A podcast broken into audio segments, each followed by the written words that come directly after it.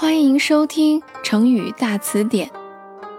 今天我给大家讲的成语故事是“望梅止渴”。望梅止渴。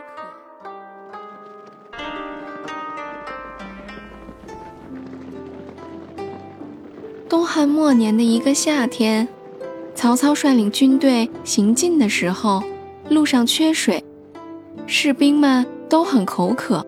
快要走不动了。曹操见士兵们又热又渴，纷纷舔着干裂的嘴唇，心里非常的着急。曹操让士兵们到处去找水源，结果都空手而回。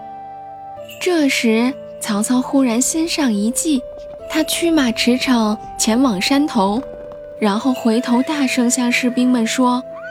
前头有一大片梅树林，那里的梅子很多，又酸又甜。我们快点赶路，绕过这个山坡，马上就要到达梅林了。士兵们听了，好像已经吃到了梅子，口水直流，不再感到口渴了，一起的争先恐后的向前前进。后来，“望梅止渴”这个成语。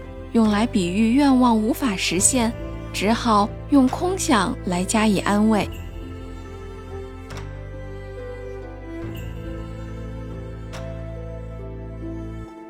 好啦，今天的成语故事就讲到这里啦。